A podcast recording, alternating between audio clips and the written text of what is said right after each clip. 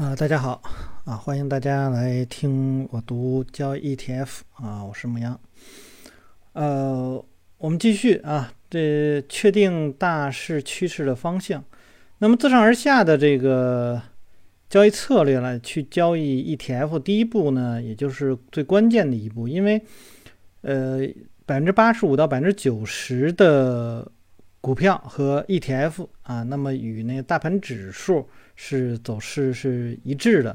因此呢，如果说你要去考虑买入或者是这个卖出或者是卖空啊一个 ETF 之前呢，如果不能明确的去确定大势的趋势方向，那么一定会带来啊资金上的亏损啊。尽管呢，这或许是华尔街上的一种俗气陈腐的陈词滥调，但是它会啊这个竭诚的为你服务，请永远记住，趋势是你的朋友。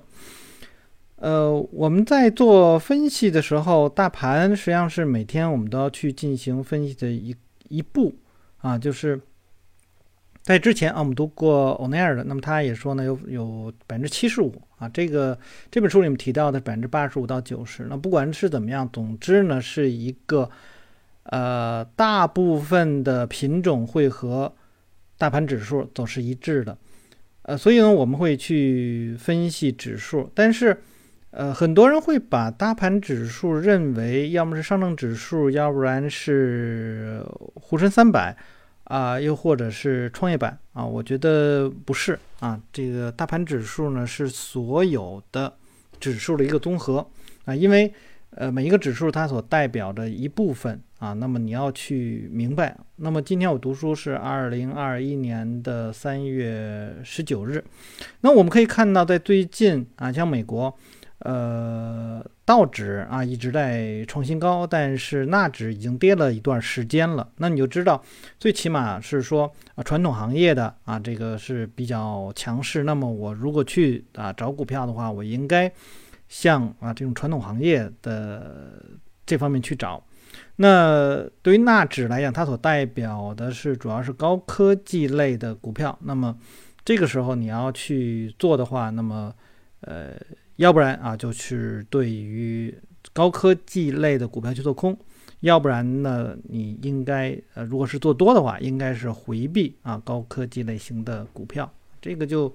这样的话，在你去寻找股票的时候，你知道哦，我应该呃找这个范围是找哪一类的范围。那么同样对于呃中国股市来说，呃，我们知道。呃，中证一千应该是代表小市值类型的股票，但是中证一千在，呃，我大致看一下啊，那么中证一千的话，呃，它的高点是出现在去年的八月份，呃，也就是说到现在来讲，它已经跌了呃半年了啊，这个这么长的时间，那么可能很多人会觉得，哎，好像。不是这样的呀，啊，因为很多人会考虑哦，这个，呃，只是近期啊，这一个月来说啊，这个比如沪深三百，它的高点呢是在呃二月二月份啊，那么就跌了，到现在为止啊，整跌了一个月。那么啊，上证指数呢，大概也是这个样子，所以你会觉得，哎，好像整个市场好像跌的不。就是不是那么长的时间啊，但是这里面就我们就可以看到啊，那呃中证一千已经跌了很久了，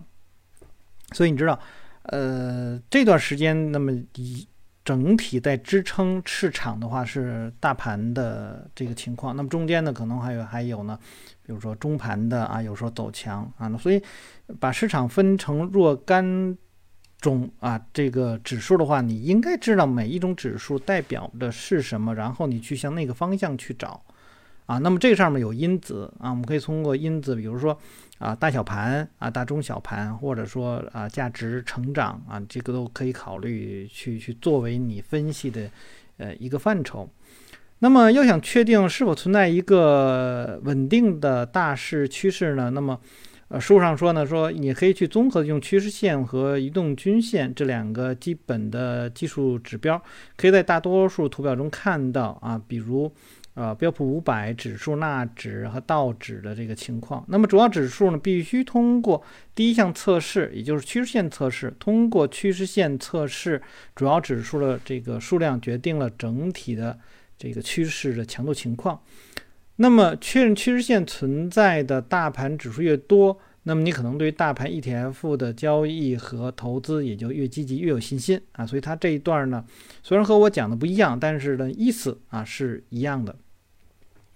当然呢，是否存在某种趋势，取决于你分析的所采用的这种时间的结构啊。那么在盘中的话，可能会存在六十分钟的稳定趋势，但是在更长的时间里面，比如日线上并不明显。同样的话，在日线上存在稳定的趋势，在更长的时间可能，比如周线上可能并不明显。那么下面来讲呢，我们来看一下这种所谓的中期趋势。那么要想寻找一个上升趋势呢，从日线图的前期低点开始画一条趋势线，那么该线呢，通过上升趋势啊这个区间内每次回调所形成的不断低点。那么我喜欢的使用 K 线图，但是柱状图也是同样有效，因为它们都是一样的，或者说棒状这个 bar 这个这 bar 这个棒图吧。那么也都是是这样的。那么一个主要的上升趋势呢，界定呢定为呢拥有三个定位点。那与此这个一致的话，必须至少有两个更高的高点和啊两个更高的低点啊，就是高点在抬高，低点在抬高啊。就是我们实际上在之前分析微克服方法的时候，那么在。呃，C 段以后，那么到 D 段，这就是 D 段这一段吧。那么你也必须要看到啊，顶比顶高，低比低高。那么这一块大家可以去看顶级交易三大技巧当中的啊九点检验趋势发生反转啊，或者说从呃这个吸筹啊变成啊就是吸筹区结束啊变成这个上升走势，或者是。这个派发啊区结束，然后进入到下跌趋势，那么都可以用到这个点，就是高点在抬高，低点在抬高，或者是高点在降低，低点在降低，那就表示不同的趋势了。呃，那么这些高点和更高的高点和这个更高的低点的时间间隔，取决于你所喜欢的啊这种间隔。那么他说我的案例呢是这个倾向于日线的。那么图三点二这张图当中，标普五百的日线指数有更高的低点、更高的高点形成的趋势定位点，用圆圆圈加以这个表示。呃，所有的移动均线从图中移这个移除，以便让你更清楚的看到图中所注明的趋势线。呃，这块要说一下，就是刚才他在前面说的，那么他在分析的时候会去使用啊这个均线，呃，那么在这里面把均线去剔除的话，是只是让你看得更清楚。那么我们再去使用这种指标的话，那么有一些交易者说啊，我们在交易中不要去使用指标等等等等等等这这些啊，我是不赞同的。我说，我觉得呢，指标是这样，那么因为它就是一个工具啊，它不是说呃。它怎么怎么样不好，或者它有多么多么的优秀，它就是一个工具，它只是适合你去管理你所看到的那段走势啊，它不代表其他的。那如果说你的均线可以很好的去管理你啊所做要交易的那一段走势的话，那么就很好。但如果说你的呃。所关注的那段走势并不能够啊被均线很好的管理的话，那么你这个时候去使用均线，那么就出很大的问题。那么长线投资者呢，只买入股票和 ETF 啊，从来不会做空啊。让他们感到沮丧的是，股市经常会周期性的步入稳定下跌下降趋势啊。幸运的是呢，自上而下的策略呢，旨在是确定下降趋势或熊市，帮助你啊通过做空交易呢轻松获利。下跌趋势与上升趋势正好是相反的，它起始于一个主要的高点，然后连接啊随后的这个。这个这个下跌这种定点了，那么找到至少两个啊更低高点和两个更低的低点，同样呢，你用三个定位点来确定下跌趋势。那么图三点三呢是表示这个纳指的一个走势图啊，你可以去界定出来它的一个下跌的趋势啊。但是我们需要去注意到的一点呢是，当你能够用这个均线去描述一个一段走势的时候，有的时候可能已经走了一大段了啊，所以。呃，在我们去做的时候，可能未必说啊下降趋势当中啊去做，可能会在上升趋势结束，然后去判断它呃供应已经开始在加大，从原来的一个需求啊比较强，然后呢这种特性的转变，然后然后开始去判断这个市场的一个下跌。我们虽然不能够去判断出那个最高点或者说是那个最低点，但是呢在呃，次高点、次低点附近，或者说呃跌破了一个交易区间的话，那么就很容易啊，就是就就是就是判断这个市场的一个啊方向的转变啊。那比如说，我们可以看图三点二当中啊，这个我们我利用这个微克夫方法来解读，那么可以看底下在三月初的时候。呃，成交量开始放大，然后呢，逐步的下跌的过程当中，成交量是要逐步的降低的。那我们可以看到三月份到三月呃上旬这一段吧，那么它实际上会形成了一个下跌之后的横盘区。虽然它也创新低，但是呢，这是明显跟前面下跌的那个状态是不一样了。我们可以看到，在呃三月大概是十几号吧。那么有一个具有长下影的一根 K 线，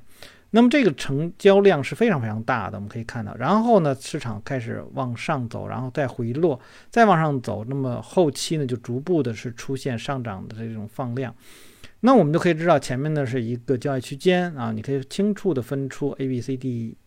的区间。那当然，你可以在呃三月底到四月初的地方，那个地方是一个 E。的区间，也就是它的第一个更高的低点，在那个位置上，我们看到市场就是已经走，已经有一个吸筹区出来了，然后市场开始向上啊。那么这是是这样的一个判断。那么同样在三点三当中呢，也是这样。那么在两千三到两千三百五的这个阶段呢，是构成了一个啊这个派发区。那么在第一个高点的那个位置呢，那是。第一个更低的高点的那个位置上，那实际上我们看到是一个无需求的上涨，那么它也没有打到这个交易区间的上轨，那么就知道这个地方是一个更，呃，是一是一个这个一个一个一个派发的啊派发过程当中的无需求上涨，那么它结束之后可以看到在下跌的过程中出呈现了一个放量，所以你可以在这张图当中很有可能会在两千三百点以上就开始做空。啊，后面就是直接的这个下了的这个后面就不用多分析了，因为它一个这比较明显的下跌趋势。呃，那么还有一个，这个是我刚才所提到的，我们在做分析的时候啊，我你可以去用趋势线啊去表达这一段走势，但是呢，呃，我的建议是不要等到趋势已经完全形成了以后啊，就是说它的所有的这些点已经形成了以后，你才考虑啊这个。呃，市场出现了什么样的一种变动啊？实际上是可以在更好的一些位置上就发现了。那么第二点呢，是我们所我们所寻找的这些高点低点啊，比如说在三点三这张图当中啊，那么寻找的最高的那个高点来讲，呃，它这里面没有提是最高的高点，而是用到的一个。主要的高点，那么这个就是一个从技术分析上角度来说，就是哎，我们如果那么画，您可能根本就画不出这样的一个交一个一个一个呃趋势通道来啊，你根本就画不出来。所以呢，你更多的在这上体现出呃这些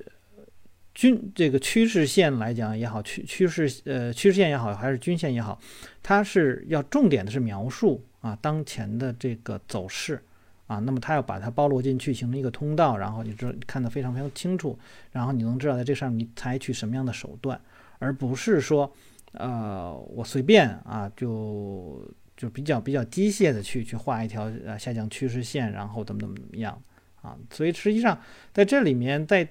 这张图三点三这张图当中，如果说你按照它的这个通道去画的话，那后面实际上你没有做没有做空的位置。啊，没有做空的位置，你做刚一做空，马上就就向上突破了啊，所以它并不是说，呃，你画出了一个很好看的线，就一定会拿这样的啊这种方法就有开仓的信号，它只是表示一种状态啊，这个走势它目前是一个下降趋势。那确保呢，指数至少有啊有两个更高的高点和两个更高的低点，那么对于上升趋势来讲是非常重要的。因此呢，可以啊防止把早期的并不。准确的趋势呢，当做确定的上升趋势。当指数只有一个更高的高点和一个更高的低点的时候，新生趋势有更大的失败概率，因此它形成的时间呢还不够长。图三点四呢是倒指日线图，这个建立在上升趋势失败了啊，上升失败，因此它有两个更高的高点，但是只有一个更高的低点，那么长呃相当于只有两个定位点，请注意。当更低的低点形成的时候，上升趋势就失败了。那么这出现在道指这个跌破明确的上升趋势线的下部边界之后，紧随趋势线出现的呃长下跌 K 线，那标志着七月第二周形成了更低的低点。如果有任何一个主要指数通过了趋势线测试，接下来你就要去使用二十五十日算术移动平均线来去寻找确认信号。无论是使用算术移动平均线还是指数移动平均线，就是 MA 或者是 EMA，在很大程度上都是个人的选择的问题。算术移动平均线对啊移动均线的时间段的每个时间点呢都给予相同的权重，而指数呢是对较近的价格波动给予更高的权重。关于哪一个用起来更好，那么争论呢也仍然在继续，但是实际上呢只是个人喜好而已。坦率的说呢，我发现通常来说呢，使用啊这个算术移动均线计算出来的价格，然后呃并没有什么太大的这种区别啊。那我们在这里面先看一下这个三点四这张图。那么三点四这张图呢啊，我觉得呢是在整个交易过程当中啊，还是要去使用。这个成交量的一个确认会比较好。好，我们我们用我的方法来去解读。我们注意呢，在这张图当中啊，七呃六月底啊出现了这个呃第二波的这个上涨。那么第二波的上涨呢，我们可以看到非常明显的是，呃阴线的成交量在逐步的加大。啊，那么相对于之前来说是大很多，而而且另外一点呢，就是前面一个阳线放量了之后，然后迅速的一个阴线的放量，那么你就比方说那么大的阳线并没有给这个市场带来更高的这种需求跟这种需求的跟随，所以后面它一上来就就开始停顿，停顿，停顿，顿就就开始往往下走了，往下走的时候，并且呢在下跌过程中开始放量，你就知道哦这个。呃，上升趋势是一个结束的，所以我们会发现呢，用量价分析呢，会更早于你用均线呃趋势线来描述的这段趋势啊。那么还有一个呢，就是我们在这里面没有看到这个，就属于是特性的这种转变。啊，你比如说下跌来说，我们说啊，价格下跌下跌，然后可能成交量开始萎缩，然后出现比较大的成交量，那么我们要需要看到价增啊，这个呃应该价涨量增的这种走势，那这个这张图当中呢我们是没有看到的。好，我们来继续看下面，要确定上述定义的趋势线的形态呢，主要指数呢应该在二十日和五十日移动均线上方交易。与此相反的情况呢，那就是真正的下跌趋势。如果看一眼就知道是这种情况，你的工作呢就是确定啊是否中线趋势已经存在，转移到自上而下的这个步骤二，寻找啊相比主要指数最为强势或最为弱势的单个指数。下一章呢会介绍这个该步骤。那通过这个通常情况下呢，主要指数呢会从这个横盘和这个区间震荡啊，迅速启动突破的这种尝试，要么上升，要么下跌。那这种情况出现的时候呢，使用所形成的三个丁点呢，可以明确界定趋势线。但是呢，移动均线未必会啊，这个确定新趋势的形态。在稳定的上升趋势中呢，主要股指价格应该高于二十日均线，也应该高于五十日啊这个均线。在下跌趋势中的主要指数价格应该处于最下端二十日均线，在中间五十日均线呢在上面啊，这是下跌的过程啊这个过程。所以你就知道，呃，什么样的流畅的趋势。那么，呃，我刚才说我。我如果是我的话，我会首先去使用均线，因为你拿均线，你有可以选股公式，对吧？那你只要是把这种公式直接一搜索，你就能够知道啊，当前哪些啊这个走势是就是会有可能给你带来交易机会啊。那么呃不符合的啊，比如说上升趋势当中，你看到价格呢没有高于二十日均线，没有高于五十均线，或者是二十日均线在五十均线的下方。的这种情况，那么它根本就不属于你的上升趋势啊！你就选你怎么选你也选不出来的，所以你一上来就可以用均线去筛除啊非常非常多的股票。那比如说啊，按照我目前的这个筛选的方式用均线筛选的话，就目前上呃中国的股市，就今天啊，今天我去筛选的话，四千多只股票，那么按照这种均线去筛的话，也就是五百只是有可能有上升趋势的啊，或者说有可能能够为我带来交易信号的。而三千五百只是不没有达到这样的一个标准的，那你就知道哦，这个目前这个市场来说，你交易就已经变得很困难啊，因为你已经四千只股票，对吧？那你这个只有五百只，呃，也就是说百分之十几的这个状况是可交易。那么，嗯，当你碰碰到这种情况的时候，就就已经知道。这个市场是没什么可做的了，或者说做的这个风险已经比较大了。那当然有会还会有一些比较强的股票，那么这个时候你要承担的风险就要降低。比如说，原来我一这个一只股票我可能会承担百分之一的风险，那这现在来讲你只能承担百分之零点五的风险，你要有所降低啊。那么这个是在做交易的时候，你可以根据大盘的这个情况来去，呃。帮助你去减少你能够承担的风险啊，这是你可以给自己定一个规则啊，我应该怎么样去使用资金呢？在什么样的情况下，呃，我使用就是承担更少的这个风险？那么或者说啊，我干脆就是碰到这种情况我就不去做了啊。好，继续来看下面啊，嗯。那么首先呢，密切注意二十日均线和五十均线在最近几周内啊相互交叉的情况。通常情况下呢，在一个新趋势形成或者是趋势逆转的时候，至少会出现一次。但是你无法在短期内看到多次的交叉。此外呢，确保二十日均线相对五十均线更贴近于市场的价格。那么这在上升趋势和下下降趋势当中呢是更适用的。那移动均线多次交叉，或者是五十均线。相比二十均线更贴近于市场的来说呢，这也可能是一种警示性的信号，即市场处于这个剧烈的波动，或者说它这个趋势并不是很稳定，或者是在这个区间内交易。那么请记住呢，大盘 ETF 应该避免在横盘啊这个波动市场中交易，在稳定的大势趋势中呢，你应该不会看到最近这个移动均线多次交叉，并且呢二十均线啊比五十均线更贴近于市场的走势啊，这个是。呃，他给我们提出的，实际上这就是使用均线的一些技巧啊，或者说它能描述的一些状态，这个是大家要记住的。那么在三点五这张图当中呢，按照前面来说啊，趋势线已经确立，但是五十日均线比二十日均线的更贴近于市场。那么最近呢，还出现了一次五十均线跌穿二十均线下方的情况，这种情况呢。是啊，因为上新上升趋新的上升趋势正在尝试确立，但是呢，没有被移动均线所确认，就属于啊，它属于是一个新生啊，新生儿，就像一个人一样，刚开始你刚生下来，然后呢，你开始要爬，然后你会你会这个站起来走，但是你走的会跌跌撞撞，那随着你的岁数在增长的话，你跑的。跑起来的这个稳定性就会变得非常的强，然后慢慢慢你身体不行了，然后你又变老了，然后你又跌跌撞撞了，然后你最后又倒下了啊！这个事物的发展呢，跟这个市场的这个状况是一模一样的。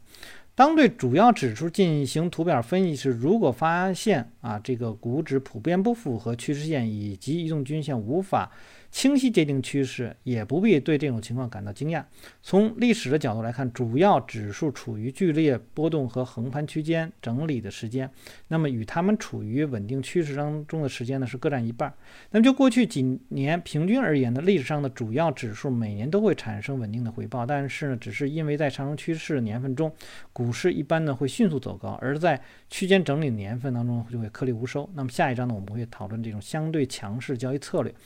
那么它能够使交易者和投资者呢找到有利可图的低风险的交易的这个机会，而不必在乎整体的市场的趋势。但是呢，最近啊最初确认趋势的主要方向，可以防止在啊遇到真正糟糕的开局时止损离场。如果呢要在要与整体市场啊这个市场对着干的话呢，就难免会出现这种情况。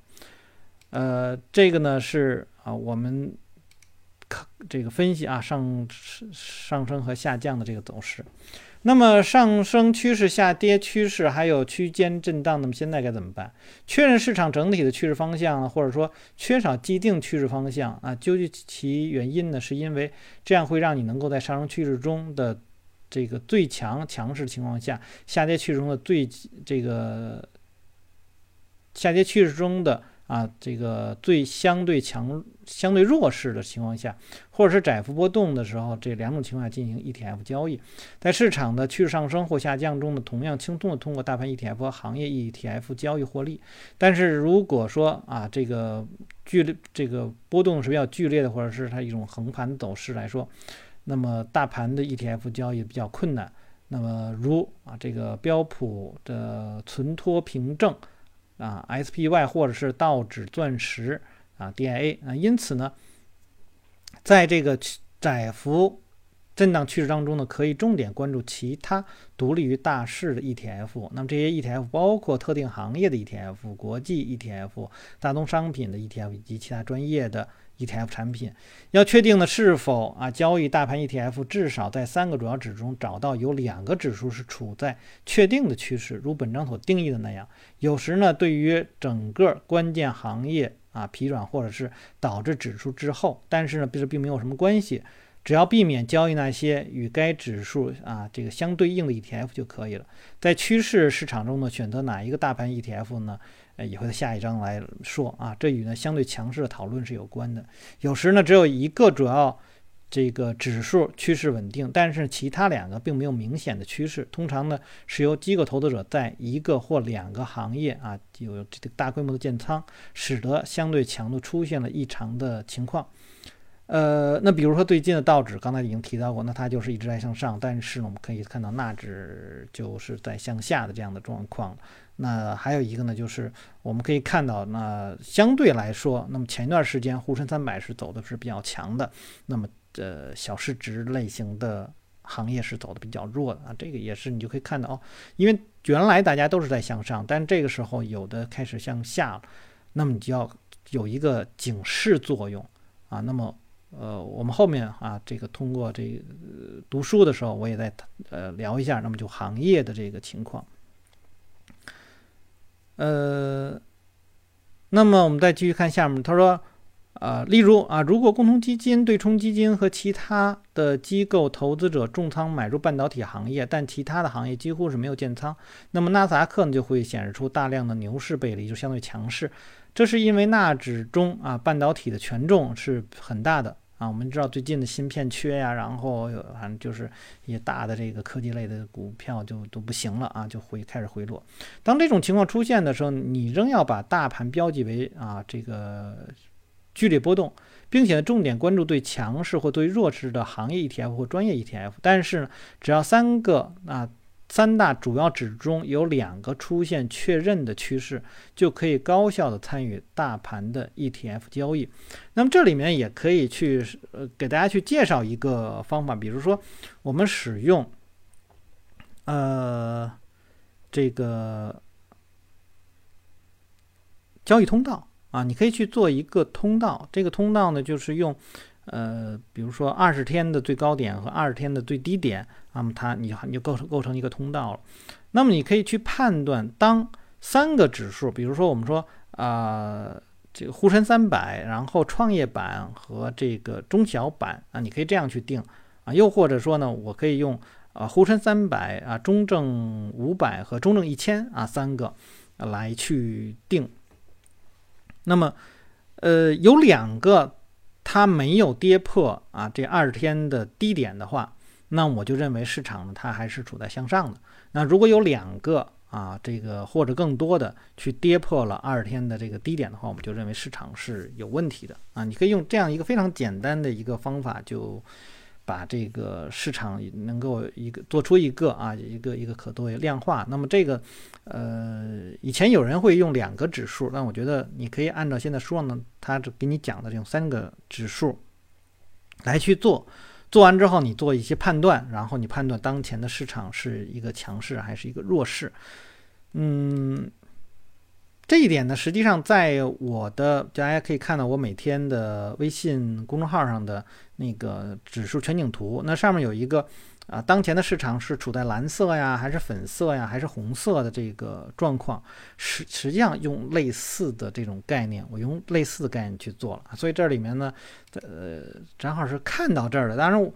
我做的时候我还没有看过这本书啊。那么正好看到这本书，他在这里面给大家去讲，我就把我的一些啊，属于是秘密啊，和大家来分享。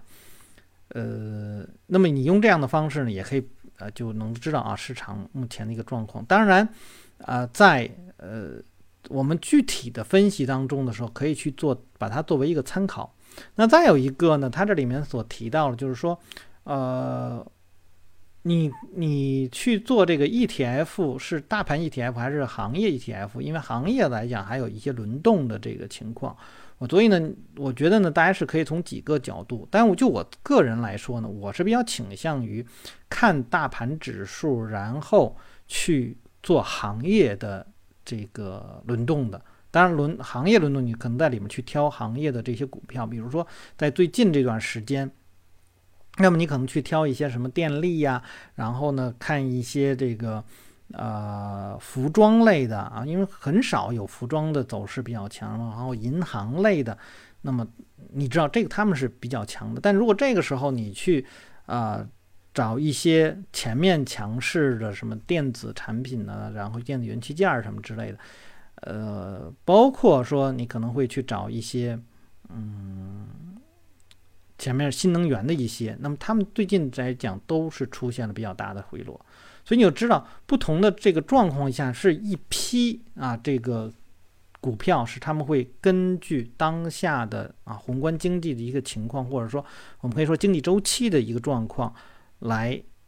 走强或者是走弱。那么这个也是聪明钱，因为聪明钱他们也会根据整个的啊这个经济来说寻找最小的阻力。那么这个最小的阻力可能未必是在那个 K 线上能够表现出来，但最终啊能够表现出来。啊，最终你一定能够发现这个，只是说，如果你能有一个提前预判的话，你能够在那些 K 线啊，这出现趋势刚刚有苗头的时候，就把它们发现出来。当然，就它当下所讲的这一段啊，我们讲的这个第三章这一块来说，我觉得还是不错的啊。如果说是一个初学者来说，呃，你把这些这点东西给弄熟的话，那么应该说市场中大部分的。呃，下跌市你是能够躲掉的啊，大部分的上涨市你是能够抓住的。好，那我们就先读到这儿。大家如果喜欢我读书的话，希望订阅、分享、按赞以及关注我的微信公众号“牧羊交易”。有什么要聊的，可以在下面留言。我们下次再见。